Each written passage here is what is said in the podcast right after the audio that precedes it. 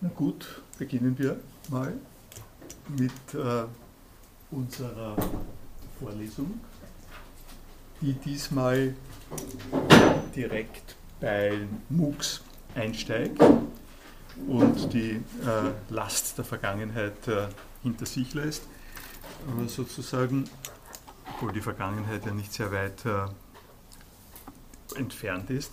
Vorher würde ich aber noch gerne zurückkommen auf das Thema, das äh, wir am Ende der vergangenen Stunde gehabt haben, äh, im Zusammenhang mit Autos und Gedanken und Lernmaterialien, Lehrmaterialien zum Beispiel. Und ich habe mir das so zurechtgelegt, wir können dann darüber auch noch sprechen, dass es, wenn man mal jetzt vom, das Auto zur Seite stellt, im Bereich von äh, Kunst, Literatur ähm, eine ganze Reihe von unterschiedlichen Phänomenen gibt. Also es gibt äh, Bilder von Andy Warhol, die um Millionen von Dollar gerade äh, versteigert worden sind. Warum sind es Millionen von Dollar? Weil sie einmalig sind. Ähm, weil es da eine Aura der Besonderheit gibt, noch so ein bisschen eine Mythologie des, äh, seine Hand hat das selbst geführt, auch, auch wenn er äh, das mit einer Maschine gemacht hat und so. das sind also unersetzbare Einzeldinge, die als unersetzbare Einzeldinge einen solchen Preis kriegen.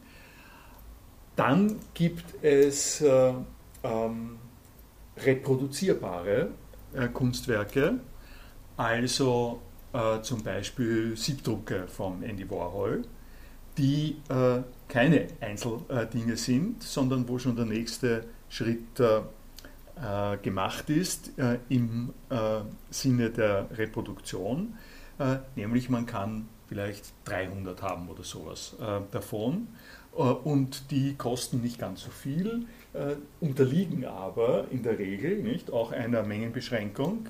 in dem Moment, in dem es 300.000 von denen gäbe, würde der Preis sich auch nicht äh, erhalten lassen.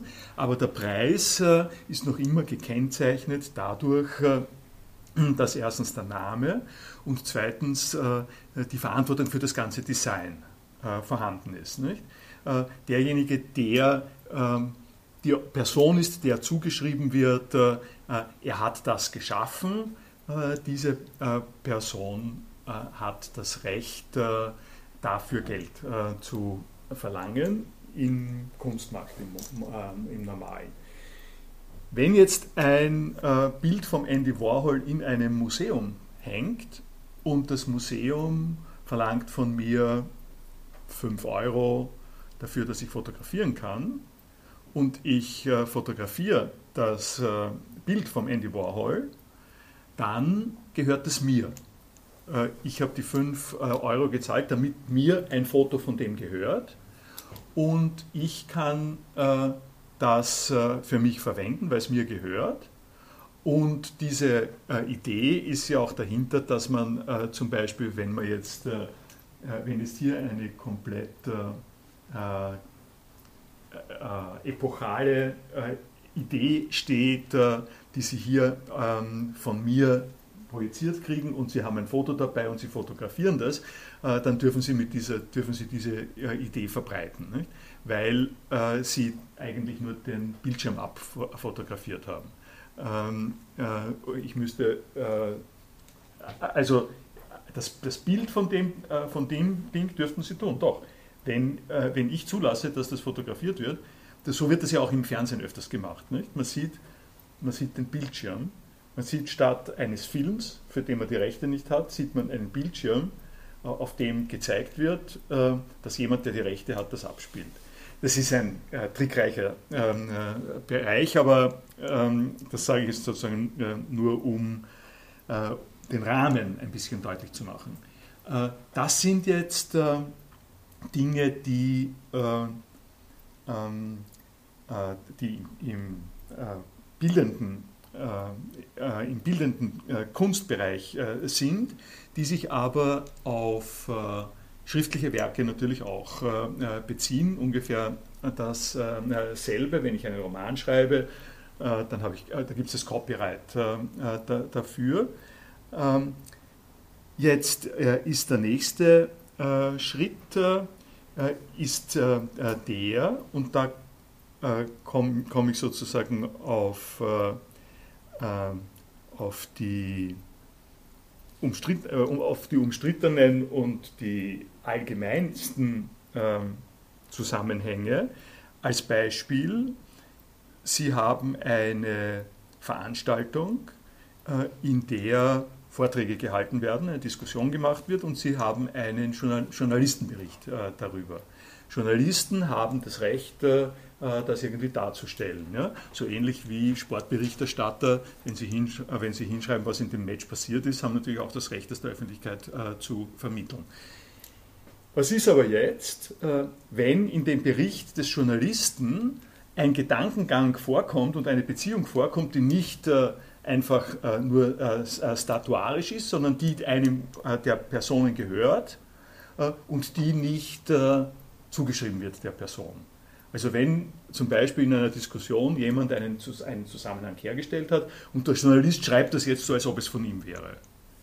Äh, das ist äh, äh, sozusagen das Problem, das nicht auftreten würde, wenn es um leicht identifizierbare Gedichte oder, ähm, ähm, oder auch Kunstwerke, also Bilder oder sowas geht, äh, weil man äh, an der Stelle schon zu diskutieren beginnen kann, ob das mit denselben Worten oder nicht mit denselben Worten dasselbe ist oder nicht dasselbe ist. Das Problem entsteht, entsteht dadurch, und auf das geht jetzt meine Überlegung quasi hin, dass es, äh, wir haben das das letzte Mal schon schlagwortartig gesagt, äh, rivalisierende und nicht rivalisierende Güter gibt. Äh, das ist die Unterscheidung, die die Wissensökonomie an der Stelle macht. Rivalisierende Güter sind Güter, die ich nur haben kann, wenn es jemand anderer nicht hat, kurz gesagt. Also den Andy Warhol in seiner vollen Pracht und Einzigartigkeit kann nur eine Person haben. Das mit den äh, Siebdrucken ist schon ein bisschen äh, schwieriger. Da, den können also mehrere Leute haben, aber sie können auch nur 300 haben. Äh, die Schwierigkeit mit dem Gedankengang in der Podiumsdiskussion ist, äh, dass den äh, in Wirklichkeit alle äh, Leute haben können, die sie haben wollen, den, die ihn haben wollen, den Gedankengang, und niemandem geht was ab davon, dabei.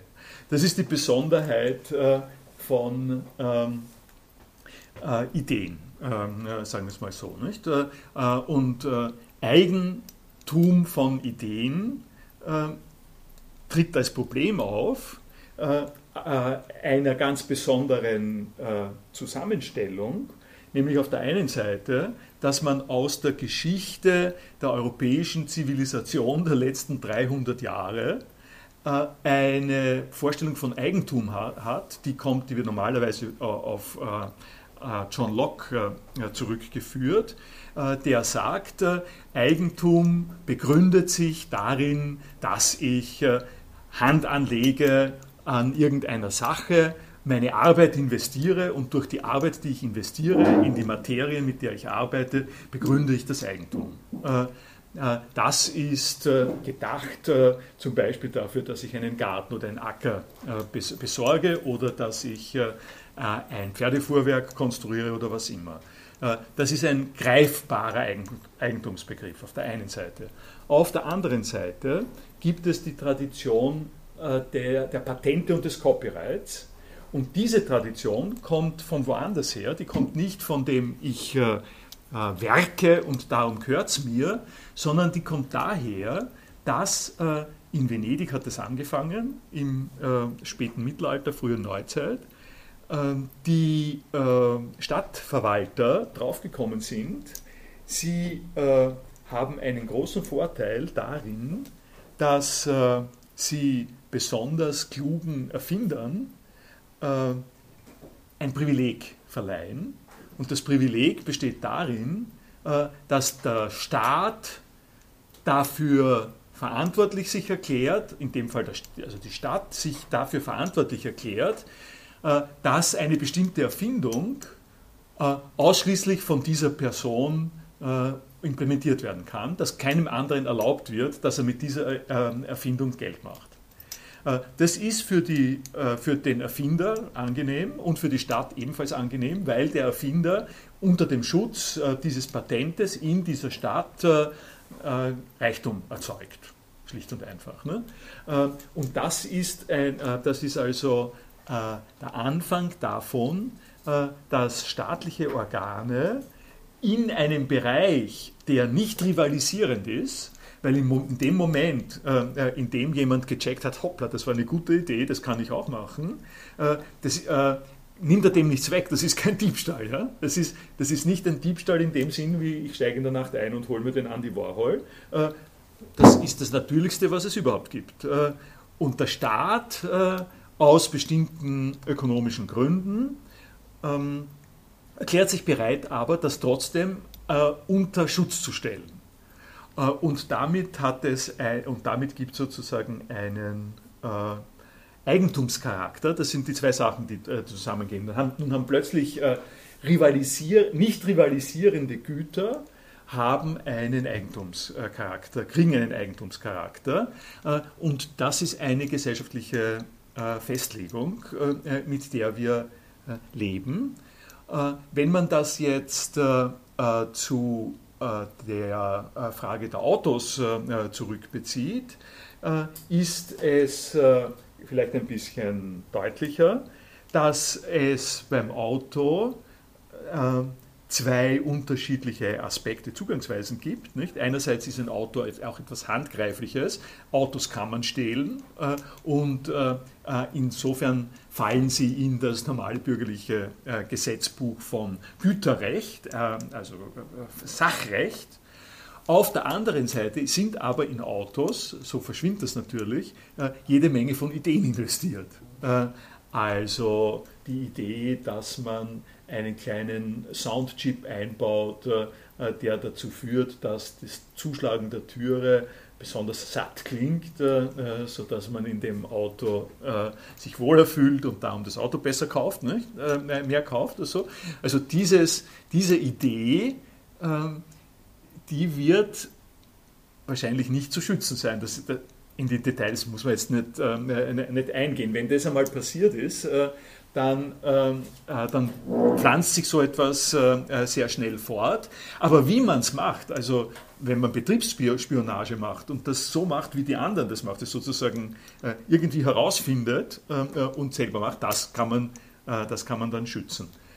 Jetzt ist die Diskussion aufgekommen mit, mit diesen Eigentumsrechten, mit Open Source.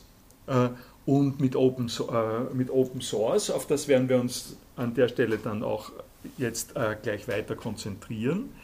Mit Open Source hat sich eine Situation ergeben, die wieder, die was historisch sehr Eigenartiges ist. Man kann sagen, hat Ähnlichkeiten mit dem Auto und auch Nicht-Ähnlichkeiten mit dem Auto. Historisch war es nämlich so, die ähm, beginnende Computerindustrie hat äh, äh, riesige äh, Maschinen hervorgebracht. Das, äh, also begonnen hat das äh, mit äh, den sogenannten Mainframes, die äh, so groß waren wie dieser Raum, äh, mehr oder weniger. Man hat noch keine Miniaturisierung gehabt, es gab keine Personal Computers, es gab die großen Rechenzentren, die großen Universitäten und das Militär natürlich äh, konnten sich äh, diese Sachen äh, leisten, haben das äh, finanziert in einem riesigen Ausmaß und, die, und haben Maschinen gebaut, die einfach einmal wunderbar waren, das sozusagen wunderbar funktioniert haben. Und wie, warum haben sie wunderbar funktioniert? Äh, die haben wunderbar funktioniert aufgrund von Software natürlich. Die Software aber war eine bloße Hilfsfunktion. Das Wichtige war die Erfindung dieser Maschinen äh, und dann hat man zu jeder Maschine äh, auch noch Programme geschrieben. Das war mit Lochkarten, das waren äh, die, äh, die, die Wizards, die Gurus, die es geschafft haben, eine solche Maschine zu beherrschen. Ja? Also eine, ein Dompteursakt, wenn man so sagen will. und es war zu diesem Zeitpunkt vollkommen belanglos, ob du irgendwo Notizen für die Software gehabt hast, ob du gewusst hast, wie die Software funktioniert, das war vom, Jurid vom wirtschaftlichen her gänzlich belanglos, äh, weil ohne dieses äh, halbe Einfamilienhaus, äh, das die Maschine gewesen ist, hast du mit dieser Software überhaupt nichts anfangen können. Das, war, das war sozusagen pure Intellectual Curiosity. Darum sind die, ist die Software ist sozusagen gehängt an den jeweiligen Maschinen und die Software Engineers, die Leute, die das äh, entwickelt haben, haben eine entsprechende geistige Einstellung gehabt, nämlich, äh, dass, sie das, die, dass ihre Softwareideen ganz hemmungslos ausgetauscht haben. Ja, die, äh, denen war interessant, äh, wie man das macht. Das war sozusagen untereinander Expertinnen sprechen. Widrige Folgen waren nicht zu äh, befürchten, weil der andere eine Maschine gehabt hat, wenn er eine gehabt hat, die eh nicht so funktioniert wie das. Äh, und, und, äh, und es war eher so eine Kameraderie auch, dass man gesagt hat, okay, ich habe es an dieser Stelle so versucht, probierst doch du, ob du es auch hinkriegst in der Weise. Das hat also einen klaren Unterschied von handgreiflicher Hardware und leicht und problemlos austauschbarer Software gegeben. Das hat sich geändert ab dem Zeitpunkt, ab dem es Personal Computer äh, gegeben hat, weil an der Stelle ist plötzlich äh, der, das war quasi eine, eine komplett entscheidende Sternstunde, nicht? Äh, die kann man, äh, das kann man fast, also in diesem ganzen Zusammenhang kann man es fast nicht übertreiben. Äh, der geniale Schachzug von Bill Gates war der, dass er sein Betriebssystem das IBM dringend gebraucht hat, weil IBM, äh, das waren die Haupterzeuger der großen Maschinen, sind irgendwann draufgekommen, äh, äh, zum, im Zusammenhang mit Apple, als Apple begonnen hat, so erfolgreich zu sein, ist IBM draufgekommen, hoppla, Computer gibt es nicht nur fürs Verteidigungsministerium, sondern es gibt auch Interesse für den privaten Gebrauch von Computern. Und dann ist IBM draufgekommen, wir haben zwar irgendwo äh, die äh, technischen Ressourcen, um PCs, also Private Computers, äh, zu produzieren, aber wir haben kein gescheites Betriebssystem dafür. Weil die Betriebssysteme, die IBM gehabt hat, waren für die Großen. IBM hat sowas nicht gehabt. Ja? und ist auf die Suche nach einem Betriebssystem gegangen, das für die PCs funktioniert. Und dieses Betriebssystem war MS-DOS. Und das, hat das ist das Betriebssystem, das der Bill Gates entwickelt hat, äh, zusammen mit ein, zwei äh, Leuten. Und die Sternstunde, wo sich äh, IBM im Nachhinein sozusagen noch alles abgebissen hat, war das, dass der Bill Gates dem IBM die Rechte für MS-DOS verkauft hat, aber nicht ausschließlich. Das heißt, die dürfen es nehmen, er hat es lizenziert, aber er hat sich das Recht äh, vorbehalten, dieses Betriebssystem auch anderen Leuten noch äh, zu lizenzieren. Und das war ein, äh, ein wichtiger, wesentlicher Durchbruch, weil die ähm, asiatischen Produzentinnen und Produzenten, äh, Chiphersteller, Computerhersteller, die äh, selbe Lizenz gehabt haben und auf dieses Betriebssystem hin ihre Hardware konstruieren konnten. Und diese Hardware um vieles billiger sozusagen anbieten konnten, als es IBM äh, gemacht hat. Kommt noch dazu, äh, dass bei IBM das alles in einem äh, Betrieb war, was kann, ich jetzt nicht sagen, ob das Vorteil war oder nicht Vorteil war. Es, es war insofern ein Nachteil, als durch das Modell, das da gewählt worden ist, es möglich war, dass einzelne Komponenten von Computern auch von unterschiedlichen konkurrierenden äh, Firmen hergestellt werden konnten, sodass die den Preis äh, niedrig gehalten haben, weil es eine Konkurrenz in den Computerbestandteilen auch gegeben hat. Und damit hat IBM äh, seinen äh, Anspruch verloren, äh, die führende äh, Computerfirma für PCs zu werden. Und das war der große Aufstieg von Windows.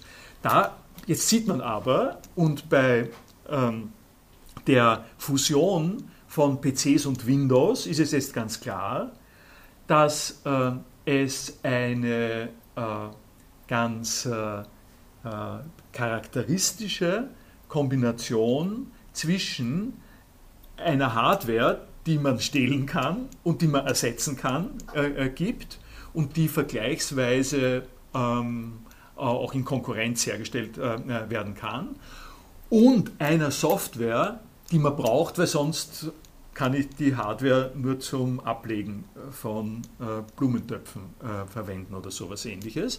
Äh, und dieses Betriebssystem ist aber geschützt.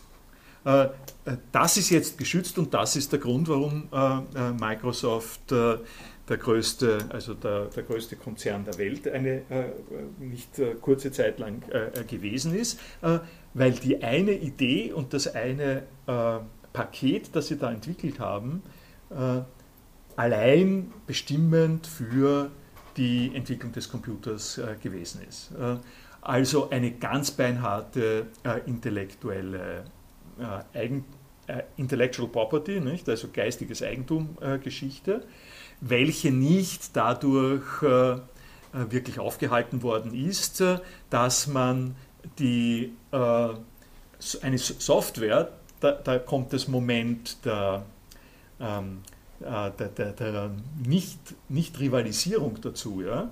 Äh, zwar ist es so, dass äh, eine CD natürlich auch ein rivalisierendes Gut ist, äh, weil man eine CD haben kann und die kann man stehlen und ähm, die kann man angreifen und die kann verloren gehen und dann hat man sie nicht. Aber wie Sie wissen, ist digitale Kopie äh, komplett einfach und de facto ist eine CD ein nicht rivalisierendes äh, äh, Gut, es sei denn, man ähm, unterbricht das auf irgendeine Art und Weise mit ähm, Rechtemanagement oder sowas ähnlichem, was äh, Microsoft aber eher nicht gemacht hat, weil äh, sie relativ sicher waren, dass auch die Raubkopien in Wirklichkeit zu ihren Gunsten äh, funktionieren, weil die irgendwann einmal, äh, die Leute, die äh, mit 15 äh, oder 18 Raubkopieren, werden irgendwann einmal auch äh, Firmeneigentümer und dann, dann kriege ich sie. Ja? Dann, dann, dann kriege ich sie, weil sie dann legitimiert die Beschäftigung machen müssen. Das war die vorletzte Geschichte und jetzt kommen wir zu Open Source. Und Open Source ist äh, historisch gesehen dadurch äh, so wichtig und bahnbrechend äh, geworden, dass äh, man, dass sich Folgendes herausgestellt hat. Ähm, die äh, PCs, die äh, also in der Zeit bis ich spreche jetzt von der Zeit bis 1997 oder sowas, also kurz vor Beginn der Jahrtausendwende, gab es sozusagen Apple und PCs äh, auf diesem Markt. Äh, äh, Ende der, äh, des vergangenen Jahrhunderts, ich weiß jetzt nicht genau, wann es war, aber es, es war sowas 98, glaube ich, oder so, ist ein äh, finnischer junger IT-Student äh, daran gegangen, äh, zu sagen, ich mache jetzt ein Betriebssystem für einen PC. Das heißt, es ist genau die Hardware, auf der normalerweise Windows 3.1 läuft oder MS-DOS läuft. Und diese Software, äh, die da drauf läuft, äh, die, äh, äh, das ist keine Windows-Software, sondern das ist ein Unix-Derivat. Unix-Derivat es ist noch ein bisschen kompliziert, es sind eigentlich zwei Leute äh, verbunden, muss ich dazu sagen. Äh, das eine ist Richard Stallman. Richard Stallman, der äh, nichts mit Windows zu tun hat, auch nichts mit Apple zu tun hat, der ein C-Programmierer ist. Äh, was ich jetzt ver vergessen habe oder äh, noch, noch nicht gesagt habe, ist, dass diese großen Computer, die in den riesigen Rechenzentren der Universitäten und so weiter stehen, äh, die sind nicht auf Apple-Betriebssystem oder Windows-Betriebssystem gelaufen, sondern auf einem Betriebssystem, das sich Unix nennt. Uh, Unix ist in einer uh, Computersprache geschrieben, die heißt C und ist ein um vieles leistungsfähigeres, stabileres, umfassenderes Betriebssystem äh, gewesen als alles, was es damals noch äh, gegeben hat. Äh, äh Kernighan und Ritchie sind die beiden äh, Autoren davon, sind sozusagen die Heroes äh, dieser Geschichte.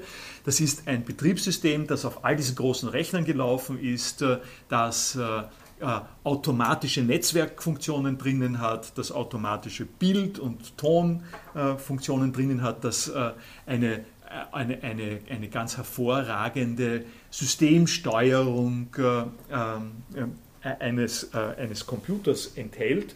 Und was ich Ihnen das letzte Mal angedeutet habe, das Herumspazieren im äh, Dateiensystem, äh, diese Sachen, das bezieht sich alles auf Unix. Also Lambda Mu läuft auf, auf Unix, ist auf Unix-Maschinen gelaufen und so. Und was der, und der Richard Stallman hat nun, ja, so soll ich sagen, äh, Im Zusammenhang mit diesen Unix-Geschichten äh, ist es aber schon absehbar gewesen, dass äh, sich da kommerzielle Interessen mit einspielen, sozusagen mit anmelden und dass es Geld bringen könnte, wenn man ein Betriebssystem hat. Und die ersten Verbote haben begonnen zu greifen und der Richard Stallman, der ein IT- äh, Fachmann am MIT war, wollte sich, äh, den, äh, wollte sich ein kleines Programm schreiben, um den Drucker günstiger ver, äh, verwalten zu können und ist plötzlich und wollte von Chef, äh, wollte von, von seinem Kollegen bei Hewlett Packard, äh, der ähm, äh, die Programme für, das, für den Drucker, für den HP-Drucker gemacht hat, wollte er sich schnell die paar Informationen holen, dass er dieses Programm schreiben kann, damit er den Drucker besser steuert. Und der hat gesagt, nein, das können wir nicht mehr herausgeben. Äh, äh, das ist Firmeneigentum und das verkaufen wir allenfalls, ja? wie es halt schon ähm, der Gang der Dinge ist. Das hat den Richard Stallman, der ein sehr konsequenter und äh, äh, effektiver und leichter zürnbarer Typ ist, so geärgert, dass er gesagt hat, nein, das lasst er mit sich nicht äh, tun. Er schreibt, äh, er schreibt einen, äh, ein, anderes, äh, ein, ein anderes Betriebssystem und dieses Betriebssystem ist garantiert für alle Ewigkeit frei für alle zugänglich. Das ist die sogenannte GNU Public License. Und die GNU Public License besagt, äh, dass jeder, der das, äh, der das äh, Programm verwendet und etwas damit macht, es nur unter der Bedingung bekommt, dass er es, was er selber damit gemacht hat, auch öffentlich zur Verfügung stellen muss. Das ist die sogenannte Copyleft statt Copyright. Copyright ist, also ich setze mich drauf. Copyleft ist, ich gebe es dir nur, wenn du alles das, was du damit machst, auch noch wiederum weitergibst sonst, äh, äh, sonst kriegst du es nicht. Äh, und hat damit, äh, hat damit also seine Version von Unix-Codes äh, äh, und Befehlen geschrieben und verteilt und hat vor allem eine epochale Sache gemacht. Er hat einen sogenannten C-Compiler geschrieben. Das war, der, das war, das Hauptstück dieser Sache. Ein Compiler ist das Programm, dass, einen, ähm, äh, dass äh, Software, also Programmcode, dass man, den man schreibt, äh, in dem speziellen Fall im Programm C, äh, als Input nimmt und so komprimiert, äh, dass daraus ein, eine Binärdatei wird, die man auf dem Computer laufen lassen kann. Also wenn Sie ein Programmcode sehen, nicht, äh, erinnern sich an, an die äh, an die Datenbank äh, vom äh, Encore, das ich Ihnen gezeigt habe. Wenn Sie sowas sehen, dann können Sie sich das betrachten, aber das läuft nicht. Ja? Sie müssen es in Assembler, Sie müssen es in Maschinensprache äh, bringen und die Maschinensprache füttern sie äh, der, äh, dem Computer, äh, der sie abarbeitet. Und dieser Compiler äh, ist das Wesentlichste, damit man äh, Programme entwickeln und verteilen und mit ihnen operieren kann. Also diesen C-Compiler hat der Richard Stallman produziert. und was dann noch gefehlt hat, und das hat er leider äh, leider, das hat er nicht geschafft, das war ihm zu viel, ein Betriebssystem, äh, das äh, es äh, möglich macht, dass alle die Programme, die man mit dem äh, C-Compiler äh, generieren kann, auch wirklich zusammen in einer Einheit funktionieren. Also so wie, so wie eben Windows oder wie Macintosh.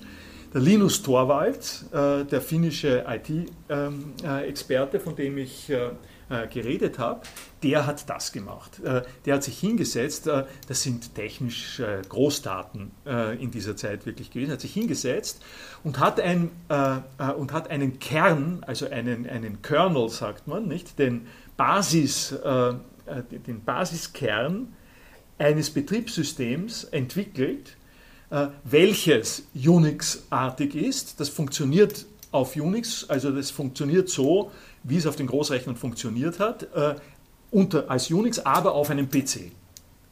Äh, und damit kann ich jetzt äh, ein, und, und das äh, ist von Linus Torvalds Linux, nicht? Was dann entwickelt worden ist, ist eine Kombination zwischen diesem Betriebssystemkern von Linus Torvalds und den Tools, die der Richard Stallman entwickelt hat. Das hat man dann zusammengestellt in sogenannte Distributionen und das sind die Linux-Distributionen äh, gewesen und das führt dazu, dass ich heutzutage eine CD, DVD, ähm, USB-Stick, was immer, nehmen kann, stecke sie hinein in den Computer, äh, das ist ein normaler PC, auf dem sonst äh, äh, Windows läuft äh, und es startet dort ein Betriebssystem ähm, Linux welches vollkommen frei ist. Äh, äh, dass, äh, dass jeder, dass, dass für alle, also der Quellcode ist für alle einsichtig, ist einsehbar und die komprimierte, kompilierte Fassung ist für jeden verwendbar. Das heißt, ohne irgendwelche Tricks und so weiter hat jeder das Recht, das zu verwenden. Das ist nicht äh, kostenpflichtig und kann nicht kostenpflichtig werden. Man kann ein äh, bisschen was verlangen dafür, dass man es auf eine CD presst und eine schöne Broschüre tut, verschiedene Hilfsmaßnahmen, Serviceangebote macht und so, aber in Wirklichkeit ist das eben so frei. Damit ist dieser Begriff Open, den, der ja dann viel größere Wirksamkeit noch gehabt hat, also mit, äh, äh, mit, mit, Open Culture, Open Source, äh, ähm, wie immer, äh, eben jetzt äh, äh, Massively Open Online Courses.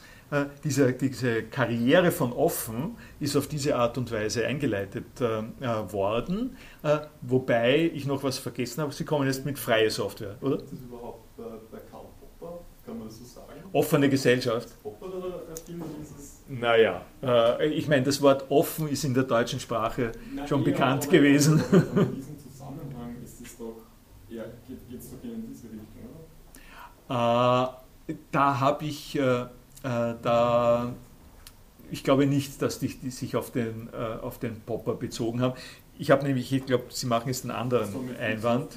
Äh, Stallman und Raymond ich weiß nicht, ich, äh, also die haben keine, in dem Sinn keine philosophischen Hintergründe gehabt. Nein, nein ich meine nur diese, äh, die, der Zusammenhang drängt sich irgendwie schon auf, wenn man das eine lässt. Und, und ja, äh, ich habe ein, ich habe ein Detail noch also nicht gesehen. Wenn man, wenn man Closed Source dann mit, äh, mit, mit ähm, der Diktatur vergleichbar Ja, ja, ja, also okay, okay, okay. Nein, das ist völlig richtig. Ja, das, äh, jetzt verstehe ich es erst. So kann man es sagen. Ich bin jetzt deswegen nicht so leicht draufgekommen, weil äh, die äh, interne Diskussion hat einen, äh, einen Verlauf genommen, den man da jetzt fairerweise auch noch dazu sagen muss, nämlich äh, der, ähm, der Richard Stallman, ist aber ist also ein sehr prinzipientreuer äh, Typ, der wirklich äh,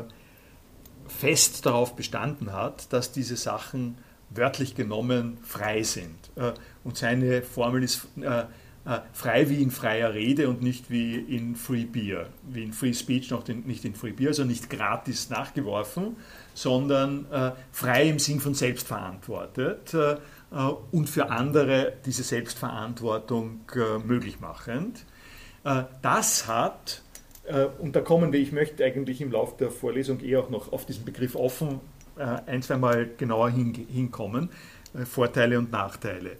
Äh, diese Prinzipientreue von äh, Stallman hat bestimmte äh, Schwierigkeiten gehabt, weil der, das hat eigentlich bedeutet, dass in dem Moment, in dem jemand irgendwas von diesen schönen neuen Sachen, die nun plötzlich entstanden sind, weil, die, weil das den Leuten Spaß gemacht hat, das auch weiterzugeben und weil sie nicht eingeschränkt waren durch Firmenregelungen, wenn irgendjemand sowas verwenden wollte, und hat das reingetan in seine Software, dann musste er im Prinzip nach Stallman, und muss er noch immer im Prinzip als Stallman, alles, äh, was er dazu tut, ebenfalls zur Verfügung stellen. Das heißt, er kann nichts mehr verkaufen äh, von dem, äh, was er verbessert durch freie Software.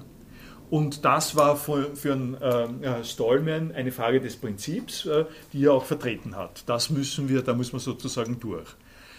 Dagegen hat sich eine äh, abweichende Strömung gebildet in der Bewegung äh, Linux, äh, äh Unix-artige Betriebssysteme und der entsprechende äh, Gewährsmann dafür heißt Eric Raymond. Und von Eric Raymond stammt eigentlich der Ausdruck Open Software. Open Source und Open Source Software. Und das hat den leichten äh, wehmütigen Touch sozusagen, wenn Sie wollen, äh, dass das eine Konkurrenzformulierung zur freien Software ist äh, vom Raymond und die Open Source äh, Software von Raymond sagt, okay, das kann man graduieren, das kann man differenzieren, man kann unterschiedliche Modelle versuchen, ähm, aus denen dann hervorgeht, dass man doch damit Geschäft machen kann, unter bestimmten Bedingungen, über die wir jetzt nicht eingehen sollen. Ich habe ein eine Vorlesung vor einiger Zeit äh, über diesen, wenn Sie im Wiki nachschauen, äh, äh finden Sie es, äh, gelesen, äh, ja, also gehalten. Äh, und die Open Source, darum bin ich jetzt nicht als erstes draufgekommen, die direkte Entstehung von Open Source in, ist in der Auseinandersetzung mit Stallman und die korrekte Art und Weise, diesen ganzen Problembereich zu beschreiben, ist eigentlich jetzt freie, offene Software. Da kommen sozusagen beide vor. Ja? Äh, und, äh, und wenn ich, was ich hin und wieder gerne tue, von Linux rede, dann ist das äh, auch nicht ganz korrekt, weil Linux ist quasi der Betriebskern und der Rest drumherum, der Linux nur das sein lässt, was er sein lässt, ist vom Stallman. Also GNU Linux ist, GNU, ist die Lizenz, GNU Linux ist da der entsprechende Ausdruck diesbezüglich.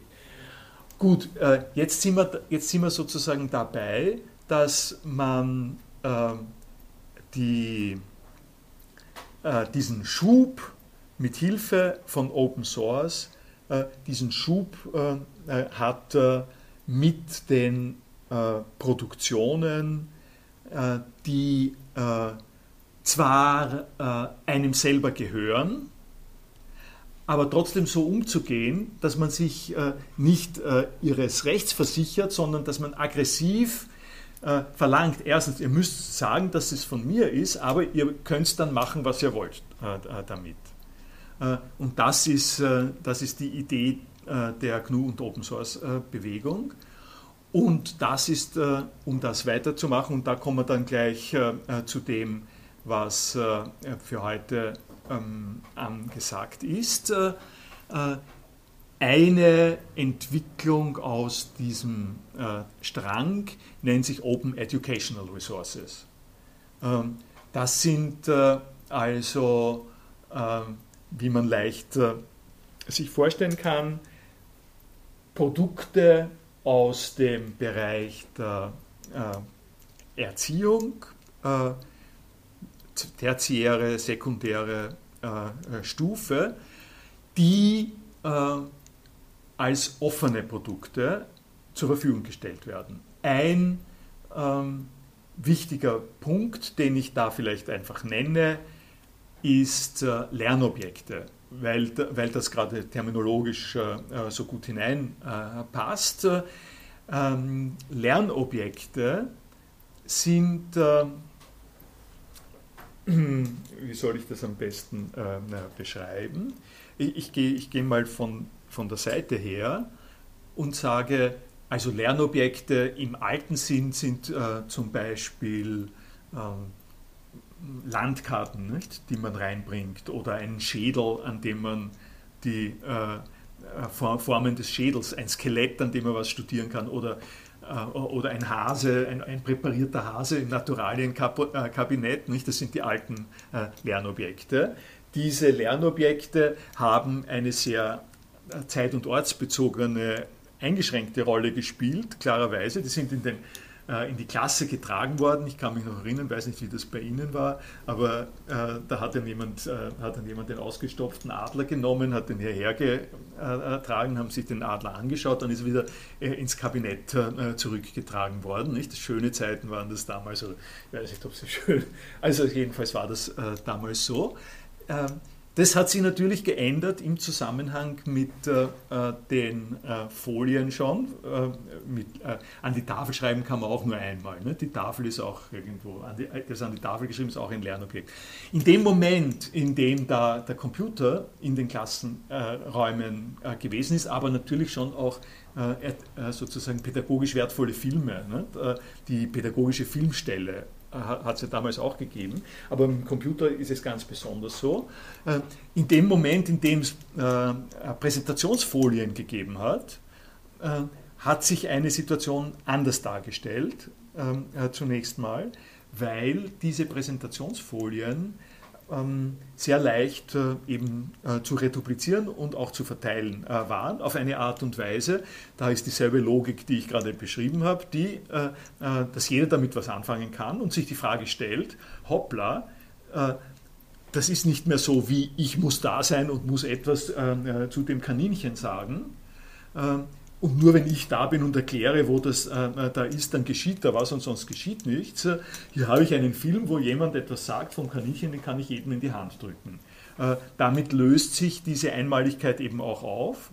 Äh, und Lernobjekte ganz allgemein sind ein Versuch äh, zu standardisieren, äh, wie sich in unterschiedlichen Betriebssystemen, in unterschiedlichen Kategoriensystemen, in unterschiedlichen Medien so ein Konglomerat, ein Komplex von, von pädagogischem Wert zusammenstellen und verbreiten lässt.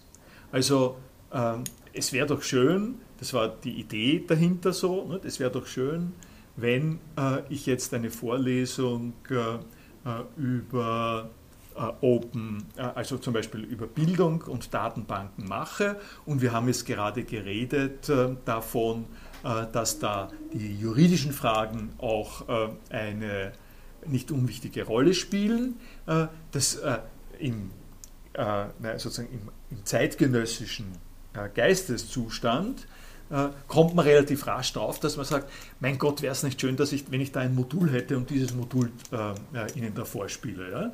Dann hole ich mir irgendwo das Modul, spiele es Ihnen vor, sage, ich bin jetzt äh, kein äh, Experte für geistiges Eigentum, aber da gibt es einen Experten, schauen Sie sich an. Ja? Äh, und es muss sozusagen eine Börse geben, äh, wo die Module abrufbar sind.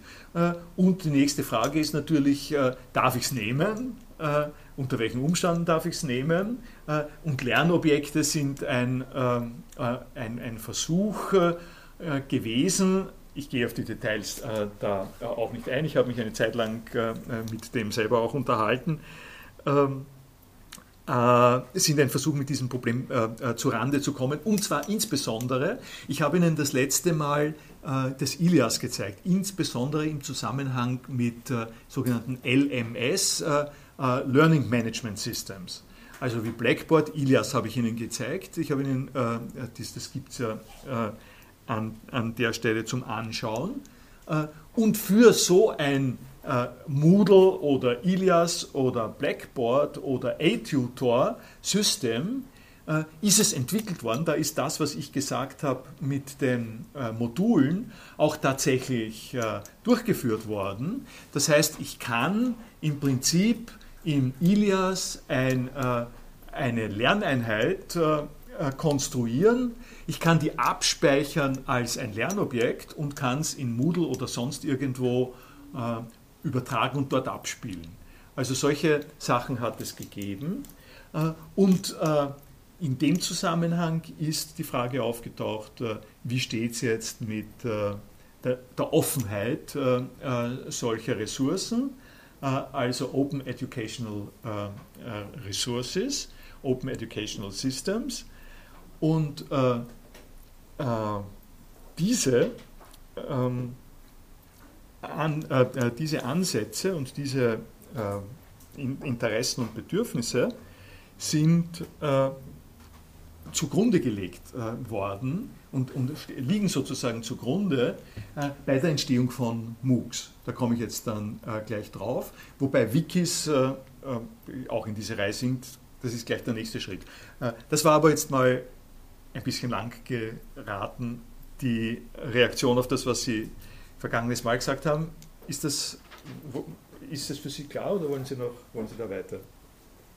Ich habe es eigentlich sehr, sehr viel einfacher gemacht, in, in dem Sinn, wie äh, wir verwenden viele Dinge, von denen wir nicht wissen, wie sie funktionieren. Warum wollen wir es ausgerechnet bei der Software so ganz im Detail wissen, dass ja. ich den, den, ganzen Source Code kennen muss? Äh, weil, ja, äh, weil, ähm, weil sie, also wenn Sie es so einfach gemeint haben, ist es doch nicht ganz nutzlos gewesen, was ich gesagt habe, mhm. weil in dem, was ich gesagt habe, steckt ja implizit eine Antwort drinnen, nämlich äh, äh, weil es die Freiheit, weil, es, weil es letztlich hinauskommt auf einen Punkt unserer Freiheit. Also ähm, die, die Weltmacht von Konzernen, denen man sich nicht entziehen kann, beruht darauf, dass viele Leute sagen, ich will es ja gar nicht wissen und es auch gar nicht wissen dürfen. Äh, in dem Moment, in dem das Ganze so angelegt ist, dass sie es wissen dürfen, heißt es noch immer nicht, dass ich es wissen muss oder wissen könnte sogar, aber es heißt, dass eine Kultur entstehen kann, äh, die eine Alternative äh, erzeugt zu dem, was die Leute, die dich nicht reinschauen lassen, machen. Also es bleibt es ist eine äh, Konkurrenz möglich und, äh, und es lässt sich eine andere Herangehensweise lässt sich sozusagen durchführen. Wobei man dazu sagen muss, dass wenn ich diese Dinge nenne und auch vertrete, bin ich, bin ich sozusagen auch immer stark in dem Eindruck dieses historischen Moments, in dem äh, da eine Maschine steht und ich bin verpflichtet, diese Maschine nur auf diese Art und Weise zu verwenden. Und dann kommt jemand und sagt, weißt du was, du kannst diese Maschine äh, zu, äh, auch ganz anders verwenden und, und du kannst es selber bestimmen, was du damit machst. Ne? Äh, das war zu dem Zeitpunkt, also zu dem Zeitpunkt war es zum Beispiel sowohl bei Apple, äh, das ist nur eine Klammerbemerkung, um, um den äh, Befreiungseffekt zu, zeigen, zu zeigen, weil ich war relativ früh dran, ähm, also 95 oder sowas, war ich mit Linux relativ früh dran und, und es ist auf dem PC plötzlich Linux gelaufen, Linux gelaufen und plötzlich war dort, äh, war dort die gesamte Internetfunktionalität inklusive www, inklusive äh, FTP-Server, alles, was es im Internet überhaupt gibt, war eingebaut in das Betriebssystem und ich war der Herr davon, weil das, ich konnte mit meinem Computer alles das machen, was das große Rechenzentrum gemacht hat. Die einzige Beschränkung war, äh, dass, dass, es, dass er sozusagen irgendwann zu heiß gelaufen ist, ja? Äh, weil äh, die PCs nicht unbedingt auf 24 Stunden ständigen Betrieb ausgelegt waren. Aber ich konnte alles das machen, was das Rechenzentrum macht, im Prinzip, nur weil auf dem ähm, Computer ein anderes System gelaufen ist. Ähm, und, von, und von daher auch erklärt es doch ein bisschen meine, was Ihnen vielleicht ein bisschen sozusagen nostalgisch detailverliebt vorkommt, was ich Ihnen alles erzählt habe über, ja, über Encore und über diese Sachen und über die Wiki-Verwaltung.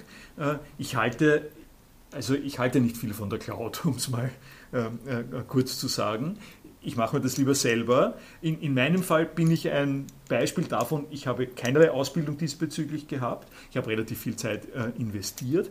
Aber es ist möglich, an dieser äh, Stelle die Sachen doch ziemlich in der eigenen Hand äh, äh zu haben, äh, wenn, wenn die Sachen im Prinzip offen sind. Das war, äh, das war der Punkt. Aber es wird sich Ihre Frage, wird sich es dann gleich wiederum nochmal stellen, weil ähm, die Entwicklung zwischendrin und des Weiteren ist äh, äh, durchaus auch in eine andere Richtung gegangen. Ich sage es gleich vorweg im Zusammenhang mit MOOCs. Äh, MOOCs sind entstanden aus dieser offenen Educational Resources äh, Geschichte, äh, aus Wikis, aus, von einem Typen in Kanada, Stephen Downs heißt der, der ein langjähriger Erziehungsexperte ist, mehrere Bücher geschrieben hat über Open Educational Resources, die können Sie alle äh, gratis runterladen. Äh, und der äh, zu, äh, zusammen mit zwei, drei anderen Leuten äh, nun plötzlich äh, eine neue Form des digital unterstützten Lernens ähm, sozusagen entwickelt hat und es hat, das war 2007, 2008, und es hat drei Jahre gebraucht, bis sich äh, große Universitäten drauf gestürzt haben und äh, das äh, mit sehr viel mehr Geld weiterentwickelt haben, das zu Firmen ausgelagert haben und äh, ihn zu einem weltweiten Großbetrieb äh, gemacht haben, äh, der noch immer irgendwie offen ist, aber verbunden mit, äh, der, Auf, mit der Aufgabe, mit der Frage, wie kriege ich da Geld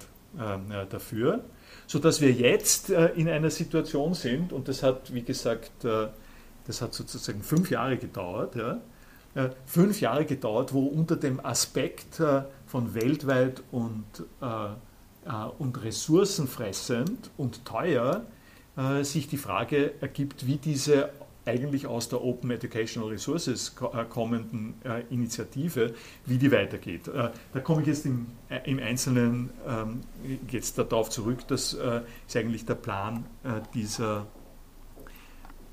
Vorlesung gewesen. Und da können wir gleich mal damit anfangen. Was ich hier habe, ist ein Exzerpt, das ist der, die Antwort auf die erste Frage äh, in einem äh, Interview mit Stephen Downs. Äh, dieses Interview finden Sie hier.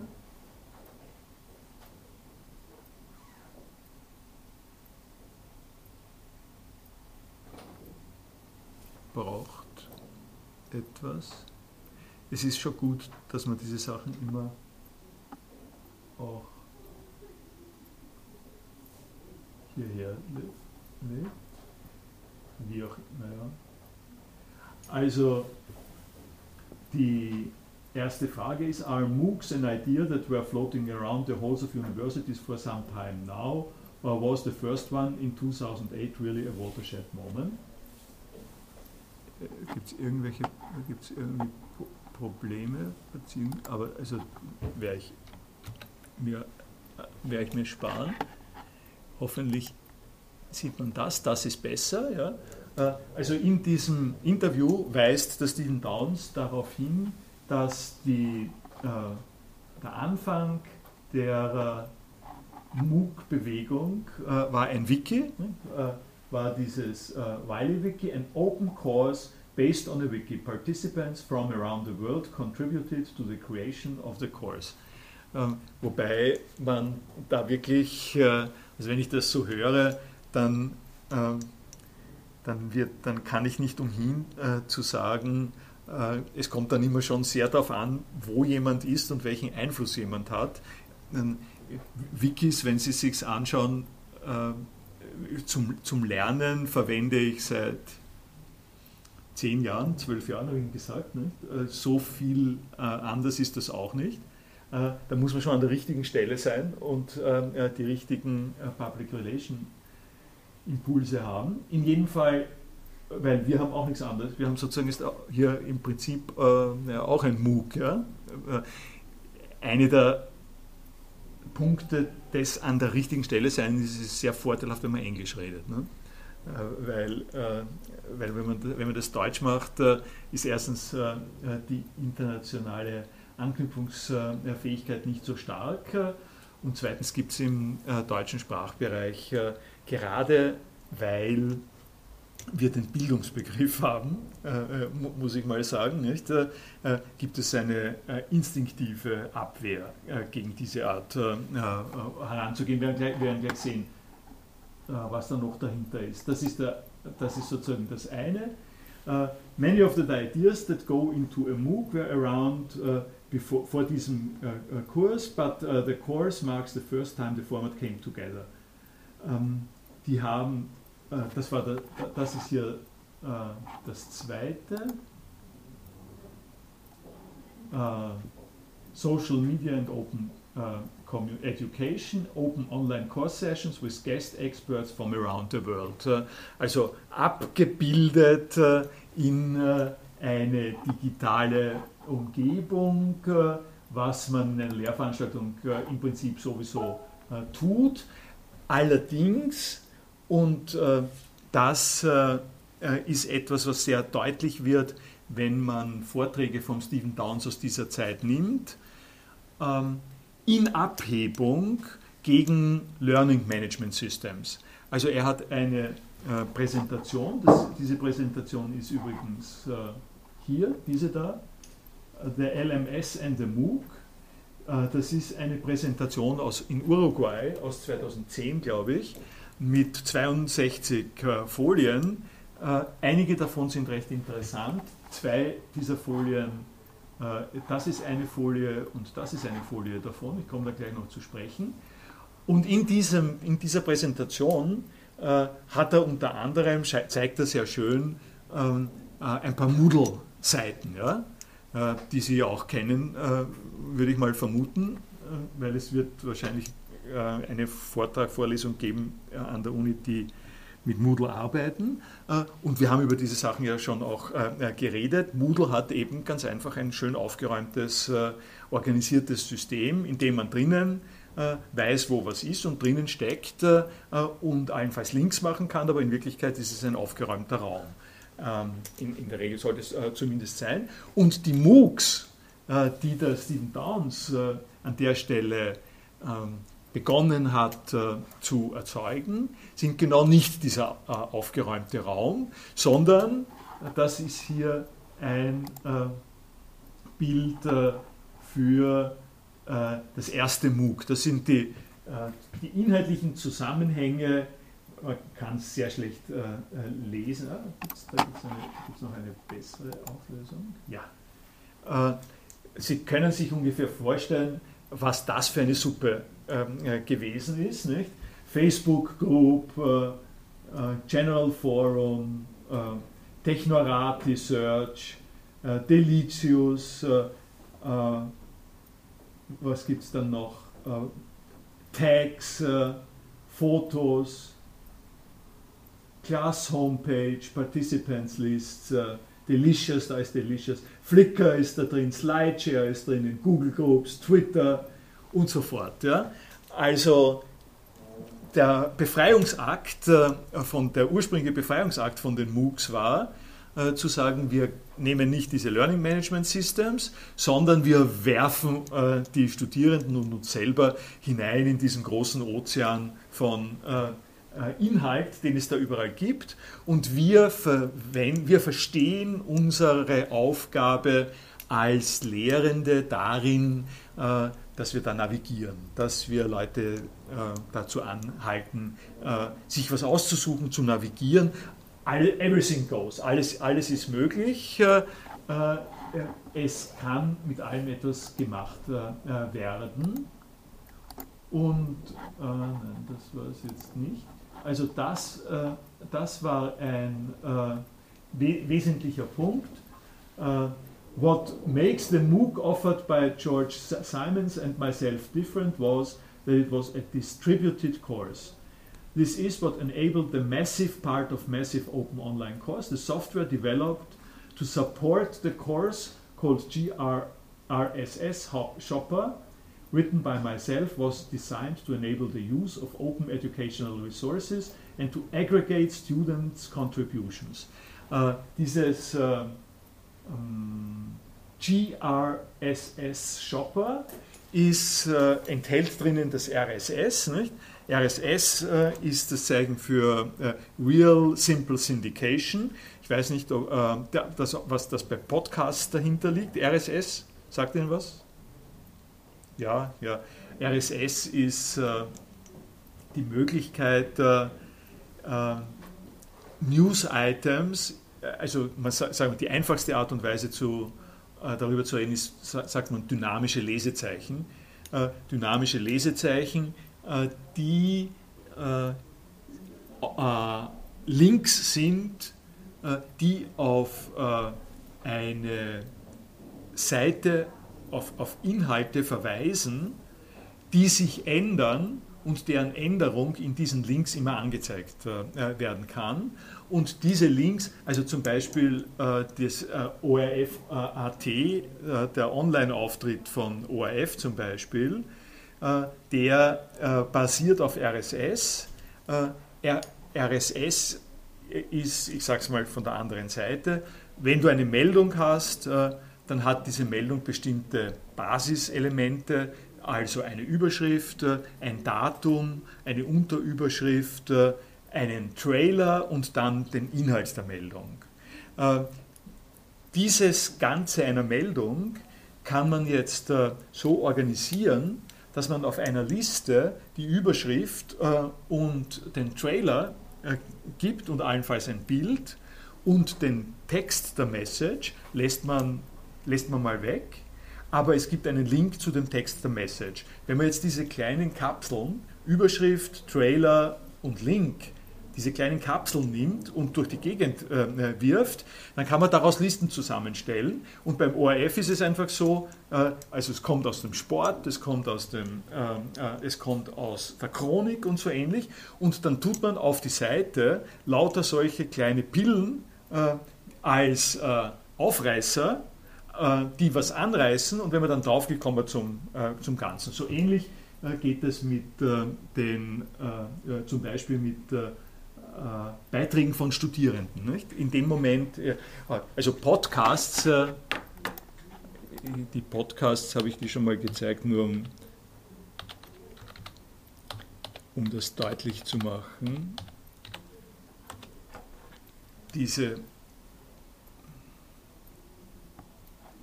Das ist ein Blog äh, philosophische Podcasts, äh, in dem, und das funktioniert im Prinzip äh, eben so wie ORF, äh, nur halt äh, ein, äh, ein bisschen anders aufgebaut. Es baut sich einfach aus solchen Beiträgen auf und diese Beiträge sehen Sie hier. Das ist, die, das ist der sogenannte RSS-Feed der ist auch schon ein bisschen äh, äh dargestellt. Da steckt im Hintergrund steht XML, das ist nicht so wichtig. Äh, aber hier, hier sehen Sie, äh, das ist die innere Struktur, das sind die einzelnen Podcasts mit den jeweiligen Movies, die dabei sind. Da haben Sie den äh, Titel, da haben Sie äh, das ähm, Datum und die, den, den Trailer. und wenn Sie das, was in dieser Liste muss Ihnen doch ze zeigen, äh, was die, der Quelltext, Seitenquelltext. Also so schaut das aus, ja. Das ist das, was dahinter steckt. Äh, und äh, das, äh, äh, und, und sagen wir mal, diese, wo haben wir da was Leichtes? Hier zum Beispiel, da kann man es kann gut sehen. Ein so ein, was ich, äh, was ich Kapsel gesagt habe, eine solche Kapsel ist das von Item zu Item hier. Das ist ein Item. Dieses Item hat einen Titel, das hat einen Link, ein Publication Date und eine Beschreibung. Und in dieser Beschreibung äh, ist dann auch die URL dabei. Und dieses Item kann man sozusagen raussingulieren und das kann man rausnehmen. Kann man woanders hin tun auch. Äh, äh, an der Stelle ist man sozusagen mobil äh, äh diesbezüglich. Und, äh, äh, und das ist das Item zum Beispiel, wo haben wir es? dein Sieg ist dein Fall. Das ist dieses Item hier. Nicht? Wenn ich da draufklicke, kriege ich, kriege ich das hier dargestellt. Das habe ich Ihnen nur gezeigt, äh, um deutlich zu machen, wie man RSS äh, in solchen verteilten Kursen einsetzt, äh, um aus dem Chaos, das da unten stattfindet, eine erziehungsmäßig machbare, verwertbare Ordnung herzustellen. Und diese Konfiguration unterliegt eben nicht mehr den Gesetzen der, der Lernplattform, die dir äh, da, diese und diese Orte vorschreibt, sondern damit kannst du viel freier umgehen. Nun ist dieses freie Umgehen eine Sache, die tatsächlich äh, auch vom ähm, theoretischen Anspruch her dahinter gesteckt ist in den MOOCs äh, äh, des Anfangs. Und ich habe Ihnen hier eine, äh, eine Folie gegeben. Äh, das, ist auch, das ist eine Folie aus äh, dieser LMS and the MOOC äh, Downs Präsentation. In dieser Folie zitiert er den Tony Bates, den Tony Bates äh, hier unten, das habe ich dann da weiter unten äh, äh, gemacht. Das ist dieser Tony Bates da, den ich hier nochmal extra zitiert habe. Und der Tony Bates sagt, äh, sagt etwas, was, äh, äh, um den theoretischen Anspruch zu sehen, ganz instruktiv ist. nämlich der Downs und der Simons, ähm, der George Simons, belong philosophically within the context of thinkers such as R.H. Tovney, Ivan Illich, and Paulo Freire, who believed strongly in self education as part of their broader socialist views on equality, the need to open access to knowledge and to educate the workers in order to break the existing hegemony. Äh, das heißt, und unter Stephen Downs lebt das auch. Äh, also das sind die äh, Vorstellungen, von offen im besten Sinn, äh, den ich auch, die ich sozusagen auch ein bisschen äh, erläutert habe, dass es hier um Gleichheit geht, dass es hier um die ähm, ähm, Infragestellung von, äh, von, von Singul Monopolen, Hegemonien und sowas ähnlichem äh, geht.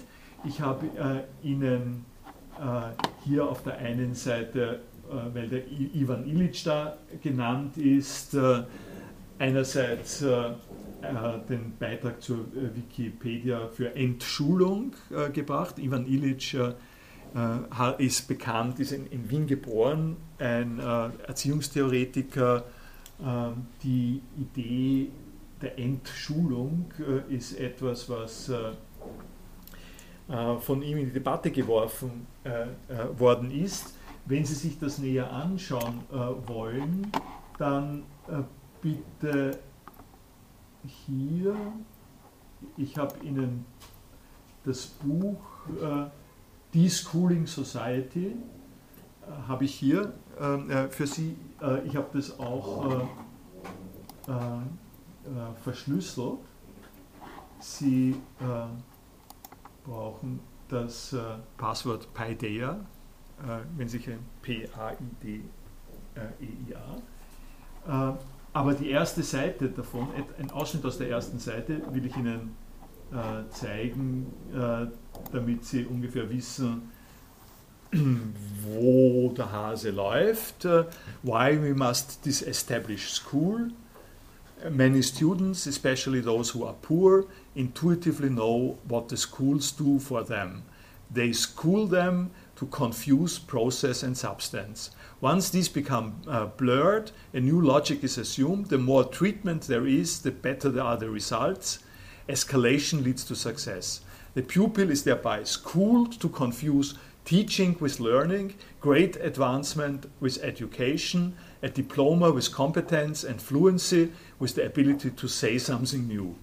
Also, äh, das, äh, seine, seine Idee ist äh, der äh, Prozess. Äh, der Prozess ist äh, das, was der Staat äh, geregelt hat in der allgemeinen Schulpflicht, äh, im ganzen System des Bildungswesens, äh, der dazu führt, dass man dann eine Bestätigung kriegt und dass man, wenn man sich so aufführt, dass man die Bestätigung kriegt, nicht weiter darüber nachdenken muss, was man mit dem tun kann oder ob man das auch nur versteht. Man muss es halt aufsagen. Polemisch gesagt jetzt. Uh, his imagination is schooled to accept service in place of value. Medical treatment is mistaken for healthcare, social work for the improvement of community life, police protection for safety. Äh, äh also Sie, äh, Sie können das äh, äh, äh sich selber ausmalen. I will show that the institu institutionalization of values leads in inevitably to physical pollution, social polarization and psychological impotence. Also äh, harte äh, und äh, kritische äh, Worte, die da dahinter stehen und die sich ähm, umsetzen in der MOOC-Bewegung äh, als einer Bewegung, die sich selber versteht als äh, befreiend. Hier haben Sie auch noch zwei Interviews, Vorträge mit Ivan Illich, Audio wenn Sie es hören wollen. Ich, äh, ich spiele Ihnen, vielleicht, äh, wir können dann darüber reden, äh, ich spiele Ihnen den äh, schon vergangenes Mal versprochenen YouTube-Clip äh, What is a MOOC äh, vor von David Cormier, der mit bei der Partie dabei ist und der vieles von dem, was ich Ihnen jetzt in der Genese her gesagt habe, aufnimmt. Das heißt, äh, Sie werden das jetzt äh, besser, äh, glaube ich, verstehen, was der Hintergrund von dem ist, was sich da ergibt. Ja, das ist allerdings noch nicht ganz richtig, weil ich offenbar ein Audioproblem habe. Genau.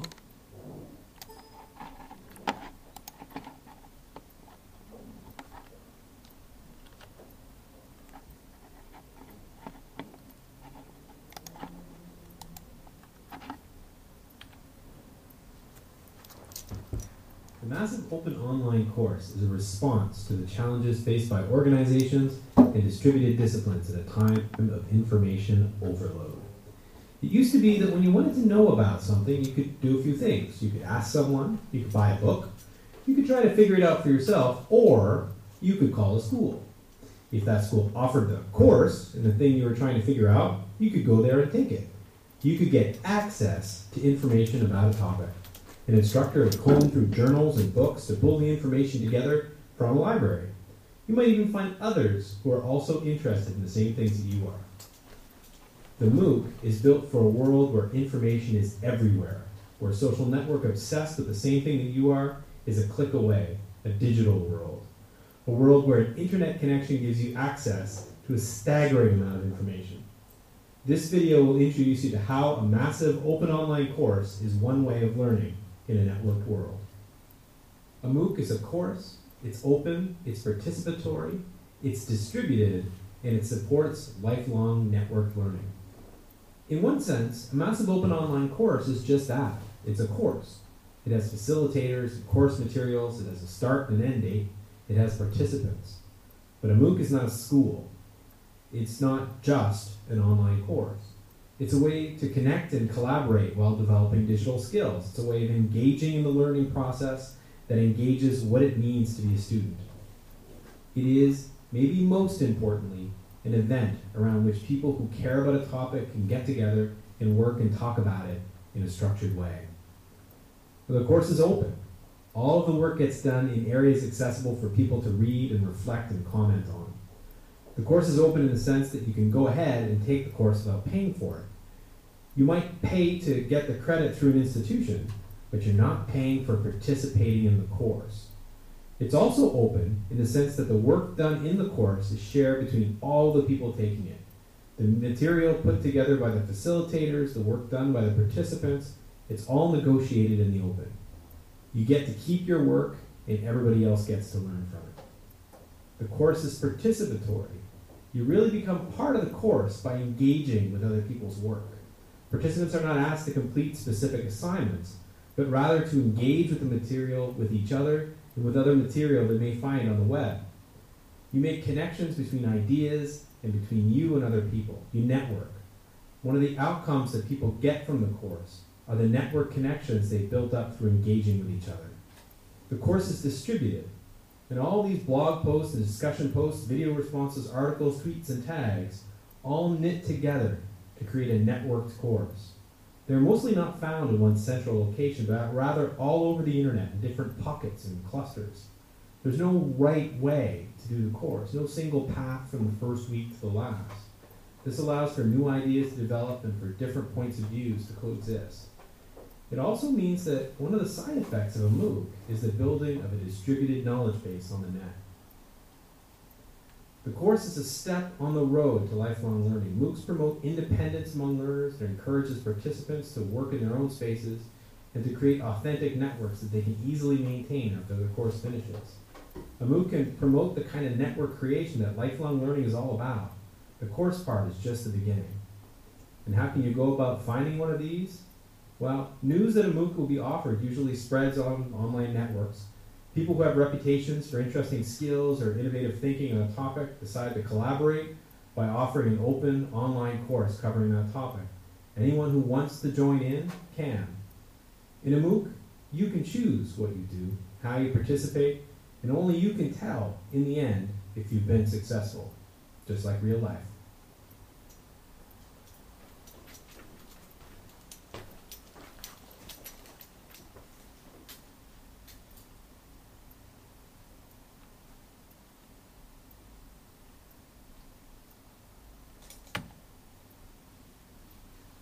Ja, wollen Sie mal dazu?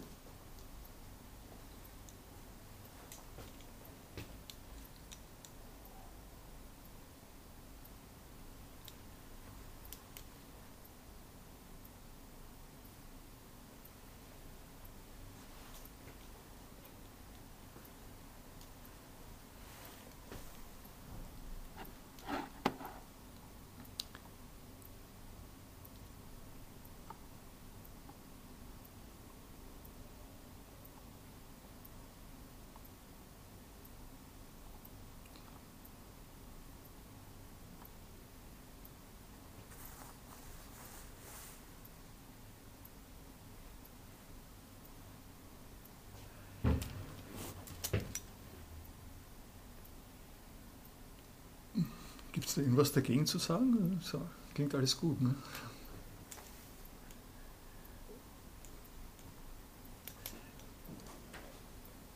Die eine Sache, die, ja, die man quasi zu, zu dem, äh, was hier dargestellt wird, äh, glaube ich, ziemlich äh, sofort äh, dazu äh, sagen muss, ist, äh, dass äh, mittlerweile das, äh, das Internet zu einem Medium geworden ist, das unglaublichen Monopolisierungs- und Verdichtungseffekten Gesetzen unterliegt. Also, um es zugegebenermaßen jetzt karikaturesk zu sagen, das Wiki, äh, mit dem ich da arbeite und viele andere äh, Wikis, mit denen Leute arbeiten, ähm, ist im gewissen Sinn auch ein MOOC. Ja? Und wenn ich will, sage ich, okay, ich mache seit zehn Jahren MOOC. Warum hat das nicht äh, den Effekt, äh, äh den, äh, der, der, sozusagen hier äh, beschrieben wird? Das hat, äh, das hat sozusagen zwei Gründe, zwei Perspektiven. Die eine Perspektive ist tatsächlich ein äh, auslösendes, ein, ein sehr wundersames, überraschendes, äh, nicht vorhersehbares, im Internet aber immer wieder ähm, äh, entstehendes äh, Phänomen, das nämlich in diesem ersten MOOC, in dem, äh, die, von dem die Rede ist, 2008, äh, hatten sich in Kanada 24 Studierende eingeschrieben. Es ging in dem Kurs genau um verteilte Erziehungsmaßnahmen und, äh, und Erziehungslernobjekte. 24 Leute haben sich äh, eingeschrieben und die Idee äh, war, dass die 24 sich auf diese Art und Weise beteiligen. Die Idee, dass alle dort mitmachen können und die Möglichkeiten haben, in dem Zusammenhang auch mit dabei zu sein, hat aber an der speziellen Stelle so eingeschlagen, dass plötzlich 5800 Leute äh, diesen Kurs registriert, äh, in diesem Kurs mitgemacht haben. Äh, dass, dass also eine unglaubliche Response von ähm, weltweit stattgefunden hat die über die, äh, also so wie Flashmob, nicht? Äh, man kennt das aus Facebook, man kennt Flashmobs, äh, man, man kennt diese Art vorher schon sozusagen Mailbombing und solche Dinge.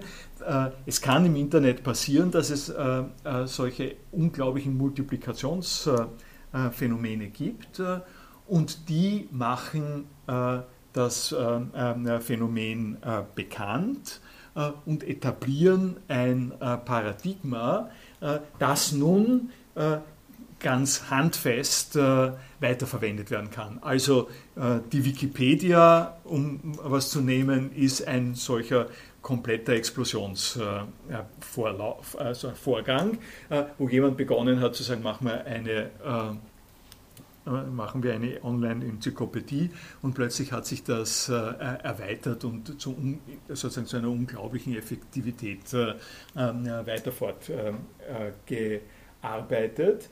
Äh, das heißt, diese Art von offener Zugänglichkeit zusammen mit den Bedingungen der Verbreitung im Netz führt zu einmaligen Prägungen. Das gibt es natürlich nur einmal. Nicht? Es gibt nur eine Wikipedia.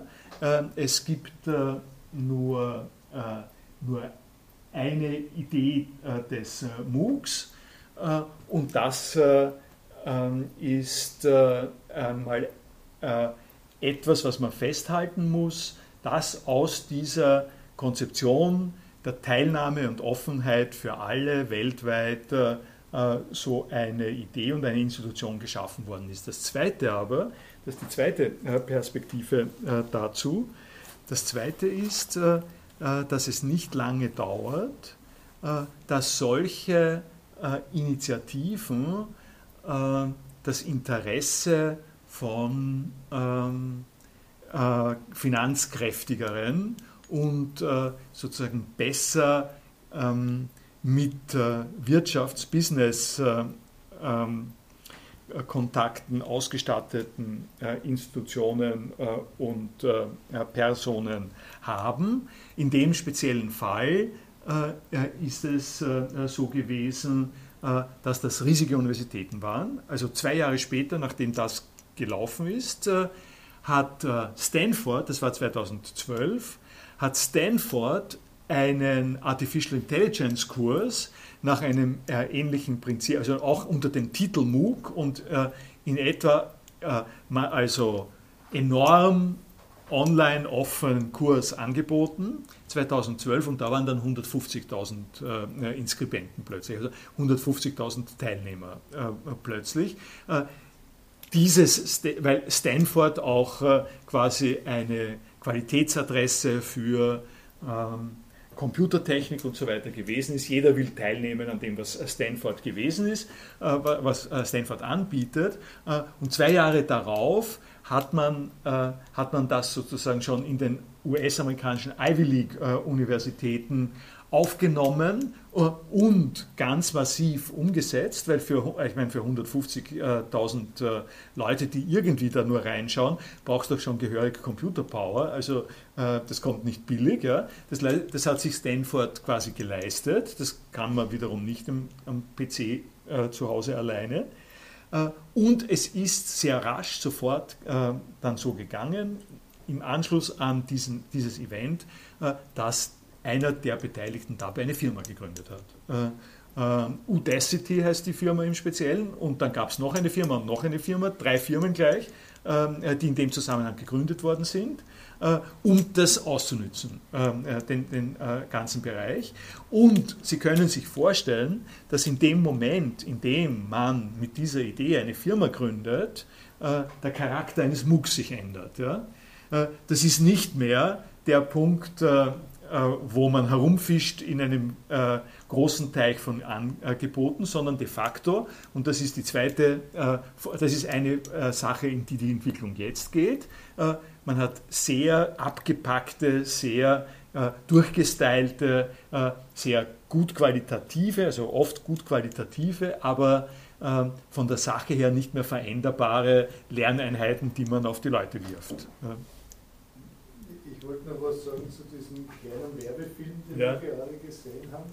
Ähm, also es, es, kommt mir doch so vor, es würden da Inhalte angeboten, ähm, die man ja auch in anderen Netzwerken hat. Ein, ein Facebook-Netzwerk oder, oder irgendwelche äh, Netzwerke, wo sich, wo sich Leute äh, beruflich vernetzen wollen mit, mit allen möglichen anderen und das ist dann im Internet und, und mhm. dann hat man also da eine virtuelle Gemeinschaft, aber äh, es, es wirkt genauso unreal wie das andere. Also, also mir ist jetzt nicht ganz klar, ob das jetzt ähm, sich so komplett abhebt von, äh, von, von, anderen Netzwerkaktivitäten, die man im Internet ja dann oft auch recht kritisch sind. Ah, also die Grundidee ist, dass du die Möglichkeit hast, äh, in eigenen äh, Verantwortung Quellen heranzuziehen und eine eigene Mischung daraus zu machen. Ich würde ich würde es, wenn ich es zum Beispiel aus dem Küchenbereich sage, ist es so, es ist nicht so, dass man, in, dass man ein Rezept hat, man geht zum Kaufmann und äh, kauft nach dem Rezept die Materialien und macht dann das entsprechende Gericht. Das ist, das ist sozusagen das Alte. Äh, sondern was an der Stelle ist, ist, man geht äh, auf den Brunnenmarkt, äh, schaut sich an, was dort alles zu tun ist, kauft dieses und jenes zusammen und kocht, kocht, sich, sein, äh, kocht sich sein eigenes Abendessen. Äh, und, äh, ähm, und da würde ich würde sozusagen sagen, dass am Brunnenmarkt schon seit langem immer das alles angeboten äh, wird, äh, das ist schon richtig. Ja, da ist, es ist nichts neu. Das Neue ist nicht, dass im Brunnenmarkt alles Mögliche angeboten wird. Das Neue ist, dass jemand draufkommt, nein, ich koche jetzt nicht äh, mein, äh, äh, sozusagen äh, meine gefüllten Paprika, beziehungsweise mein, meinen Schweinsbraten oder sowas, sondern ich koche etwas, was zusammengesetzt ist aus all den Dingen, die dort, oder aus, aus von mir gewählten, äh, extra zusammengemixten Dingen, die dort alle herumliegen. Könnten Sie vielleicht noch kurz ein Wort sagen, was der Unterschied ist zwischen der Teilnahme an einem MOOC und, und einfach jetzt dem, dem, Surfen im Internet und, und also eigene Recherche äh, da, und Informationen? Es ist ein Kurs. Äh, das ist das, was er auch sagt. Es ist eine Art von Universitätskurs. Also, hat also eine es, Seite, wo es wo es Inhalte gibt. Äh, Ich habe das jetzt noch nicht, ja, äh, ich habe mir gedacht, äh, ich habe bei der Vorbereitung der Vorlesung habe mir gedacht, zeige ich Ihnen zuerst ein paar MOOCs äh, oder zeige ich Ihnen, sage Ihnen zuerst, was die Überlegungen dabei sind. Ich habe es jetzt so gemacht. Äh, ich werde ich werde dann in, äh, in kurzer Zeit äh, Ihnen zeigen, wie das ausschaut. Man hat eine Seite, äh, vor allem aber, und das ist, das ist also man hat eine Einstiegsseite so und so, äh, aber, und das habe ich jetzt noch nicht äh, so deutlich gesagt, es hat sich eben mittlerweile herausgestellt, dass es zwei ziemlich unterschiedliche Typen von MOOCs gibt.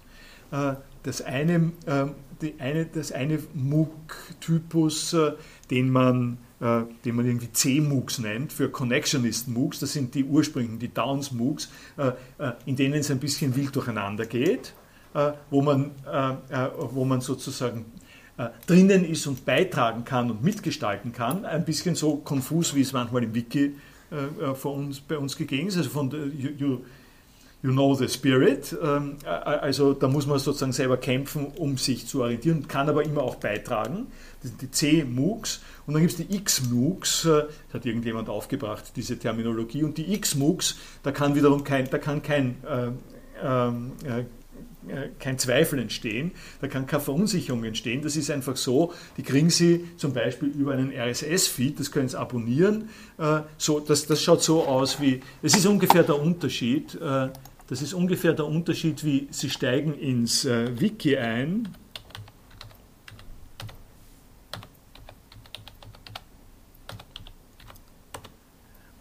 Entweder Sie steigen ins Wiki ein und müssen sich äh, orientieren, äh, oder aber Sie äh, steigen hier in die philosophische Audiothek ein und äh, äh, Sie suchen hier nach Podcasts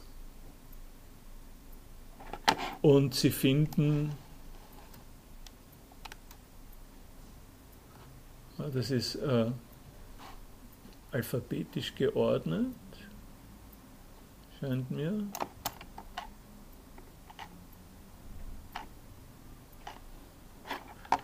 Sie finden hier die, Mhm. äh, Sie finden hier die Episoden und laden sich die runter. Und es ist sehr praktisch, weil Sie können das auf Ihrem Mobiltelefon ähm, hören und so, und so ähnlich. Ne? Äh, also das ist jetzt eine kurze Ab äh, Kürzung, wir kommen auf das noch näher ähm, äh, zu, äh, zu sprechen. Äh, die X-MOOCs, äh, äh, die operieren mit sowas. Ja? Ein schönes Bild, äh, ein einführender Text und dann Audios oder Videos, äh, äh, die Sie sich anhören können. Und äh, je nachdem dann auch mit einer extra Beteiligung. Also da gibt es dann auch noch Möglichkeiten, wenn es ein bisschen ausgefeilt, äh, ausgefeilter sind, gibt es Möglichkeiten, wo man eine Fragestunde haben kann, wo man andere Leute treffen kann, wo man auch Aufgaben kriegt. Äh, da da, da gibt es sozusagen schon auch äh, Beteiligung im Anschluss an solche Lerneinheiten, das gibt es wohl. Aber was es nicht gibt, ist das, was wir hier machen und was beim Downs äh, eben auch gewesen ist, dass während der Inhalt entwickelt wird, selber eingegriffen werden kann und auch der Inhalt verändert werden kann in weiterer Folge, weil das ist alles abgepackt. Ja? Das, äh, also was Stanford ähm, macht, äh, ist äh, Vorlesungen, zum Beispiel Vorlesungen aufnehmen, da, kommt da wird, wird mit Video aufgenommen, äh, der äh, Lehrende steht vorne und trägt das vor und das wird in die Welt äh, gestreamt. Ne? Nicht gestreamt, sondern geschickt über, über Podcasts. Das ist, der, das ist der Unterschied. Gut, aber ich glaube,